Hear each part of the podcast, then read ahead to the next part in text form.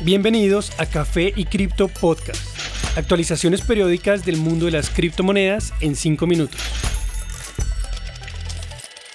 Buen día y bienvenidos a Café y Cripto Podcast. Soy Elizabeth y esta es la actualización para hoy lunes 18 de abril de 2022. En cuanto a precios, Después de su caída desde 42 mil hasta 40 mil dólares, Bitcoin no muestra un comportamiento marcado, oscilando alrededor de este valor por varios días. De perderlo, su próximo soporte sería a 38 mil aproximadamente. Ethereum refleja este comportamiento, manteniéndose ligeramente por encima de 3 mil dólares por casi una semana. Si este soporte falla, su próximo nivel sería a 2.800 aproximadamente. BNB logra recuperarse hasta alcanzar 410 dólares, apenas por encima de la curva de precios promedio de 50 días. Su próximo objetivo sería a 430 dólares aproximadamente. En contraste, XRP logra recuperarse temporalmente, subiendo desde 0.68 hasta 0.8 en los días recientes. Sin embargo, cae hasta 0.76 tras fallar en superar la EMA de 100 días. Cardano no muestra variación considerable en los últimos días, manteniéndose ligeramente por encima de los 0.9 dólares. De superar la barrera de 1 dólar, su próximo objetivo sería a 1.05. De forma similar, las demás criptomonedas del top 10 mantienen sus precios estables en días recientes.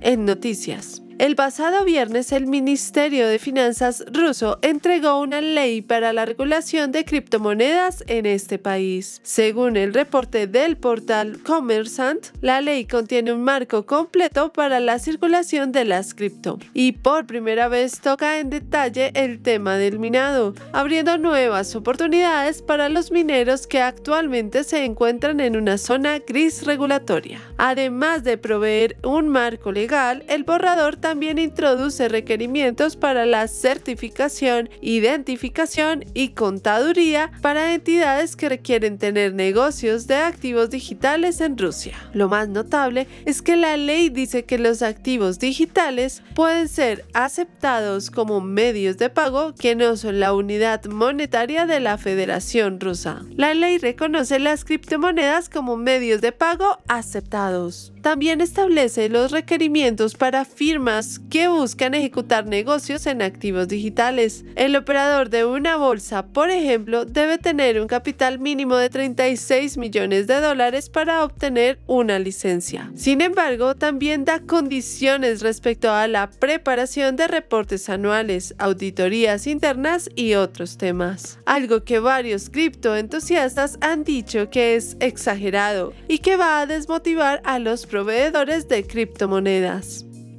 En línea con esta noticia, la ley que regula el criptomercado brasilero se espera que sea aprobada por el Congreso en la primera mitad de este año. La legislación que ha sido debatida en la Cámara desde 2015 ha sido aprobada en su primera ronda. Recientemente se le ha anexado otra ley enfocada en cripto. Dos legisladores, el senador Iraja Abreu y el diputado Aureo Ribeiro, están escribiendo un texto unificado que será enviado para el voto de todo el Senado. La ley propuesta le permitirá al presidente brasileiro determinar una entidad federal responsable de establecer reglas para las criptomonedas. De esta forma podrá crear un nuevo regulador o entregarle la responsabilidad a la Comisión de Valores o al Banco Central. El regulador será responsable de definir las reglas para el mercado y de establecer las normas en línea con los estándares internacionales para prevenir el lavado de dinero. Adicionalmente, propone una pena de entre 4 y 8 años de prisión para quienes cometan fraude con servicios de activos virtuales. Un último punto mencionado son los incentivos para la minería de criptomonedas proponiendo excepciones de impuestos, lo cual podría no ser suficiente, pues el costo de electricidad en el país supera por cinco veces el de otros países de la región como Paraguay y Venezuela.